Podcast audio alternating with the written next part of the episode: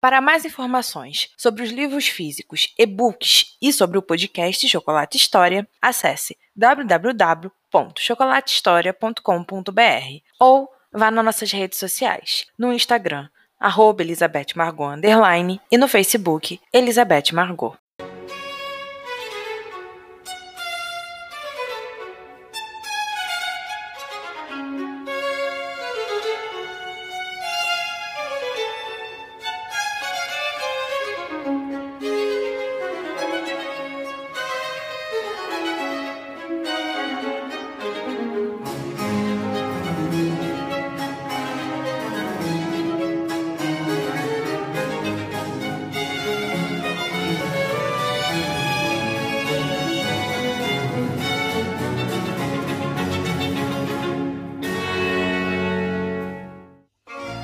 Março de 1810. Querida, nós queríamos saber se você se importaria de passar a tarde sozinha. Estamos planejando ir até a cidade.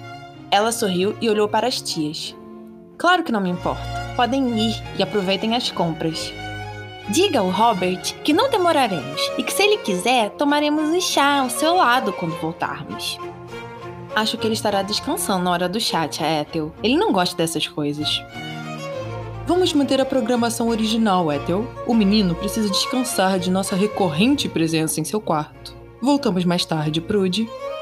Ela beijou cada uma das tias e as viu partir. Aquelas eram três mulheres que Prude tinha orgulho de dizer que faziam parte de sua vida. Ela foi até Robert, e aquilo foi a coisa mais corajosa que fez em muito tempo. Precisava pelo menos avisá-lo de que as tias não lhe fariam companhia aquela tarde e que, caso ele precisasse de algo, poderia chamá-la. Essa era a desculpa para entrar naquele quarto. Mas Prudence sabia que não era por isso que estava indo lá. Queria vê-lo, ter certeza de que ele continuava bem, que os machucados estavam sarando e que a perna doía menos. A que devo a honra de sua visita sozinha. Ela entrou no quarto com cuidado, como se estivesse pisando em ovos, pois era assim que se sentia com Robert. Vim apenas lhe avisar que nossas tias foram fazer compras na cidade e que não virão hoje lhe fazer companhia. As três? Prudência assentiu. Ótimo! Você tem feito um bom trabalho a manter as três juntas longe daqui. Minha paciência até ficou melhor. Faço o possível para ajudar. Sei que sim. Me faça outro favor, Prudence. Ela o olhou buscando o que seria daquela vez. Vá até a outra sala e pegue um livro que está em cima da poltrona de couro, perto da lareira. Prude olhou para o portal que separava os dois cômodos e não fez muita cerimônia para ir até lá. Talvez fazer tudo aquilo rápido seria a melhor forma de não encher o seu coração de sentimentos proibidos. O cômodo adjacente era uma pequena biblioteca. Ali havia uma grande escrivaninha no estilo do escritório principal, uma lareira bastante usada, poltronas em lugares estratégicos, com todas as paredes contendo prateleiras lotadas de livros.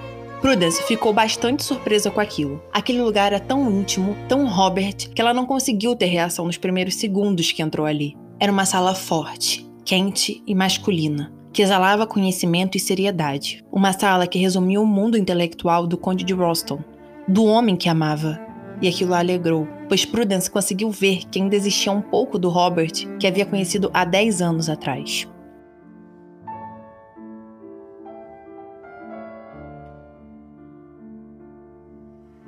O livro estava no exato lugar que ele havia falado. Era grande e pesado, tinha uma capa vermelha e o nome gravado na frente era o de Newton, o que provavelmente deveria ser um de seus livros preferidos.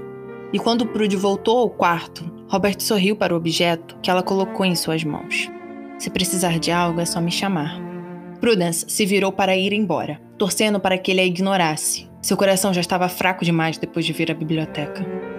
O que você usou para passar o tempo quando torceu o tornozelo?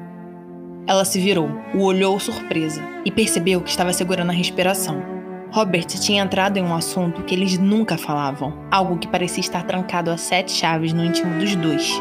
E o que mais lhe doeu foi o fato dele não parecer ter sentido algo tocando naquela questão. Eu não lembro muito bem, mas acho que foram meus livros preferidos, pelo menos os que tinham na biblioteca dos Steels. E não foi entediante reler? Não, acho que não. Para mim, uma leitura nunca é igual, mesmo sendo com o mesmo livro. Às vezes descobrimos coisas que só na segunda ou na terceira vez se tornam visíveis. Fora que eu, particularmente, gosto de me lembrar de experiências boas, e um livro sempre é algo bom. Acho que Newton não será algo tedioso para você reler, afinal você sempre gostou de matemáticos e coisas inteligentes. Eles se encararam, e Prudence viu que havia falado a coisa errada, pois Robert tinha o mesmo pensamento que ela. E aquilo os levou a 10 anos atrás, onde Prude podia encarar aqueles olhos verdes que quase ninguém via e se perder neles com amor e carinho, mas que agora, quando os olhava, apenas encontrava distância e falta de sentimento. Você é inteligente e não leu todos os livros de Newton. Acho que sou inteligente com coisas simples e cotidianas, com a melhor forma de se viver. Acho que você é inteligente para o que quiser, mas que prefere focar em apenas algumas coisas, como a literatura e os poemas. Igual você, que prefere matemática e assuntos científicos. Ele riu e a olhou com divertimento, o que era algo que não acontecia há muito tempo, e fez o coração de Prudence paralisar. Acho melhor eu ir. Robert voltou a fechar a expressão e assentiu. Sim, preciso me concentrar na leitura. Prude assentiu e saiu o mais rápido que pôde, buscando não chamar a atenção. Era a primeira vez que tinha uma conversa como aquela em 10 anos de convivência distante. Era a primeira vez que Robert lhe sorria daquela forma. E Prude quis chorar, quis desmoronar, pois seu coração iria se apegar àquela visão. E sabia que no fim sairia machucada, como tinha sido há 10 anos atrás.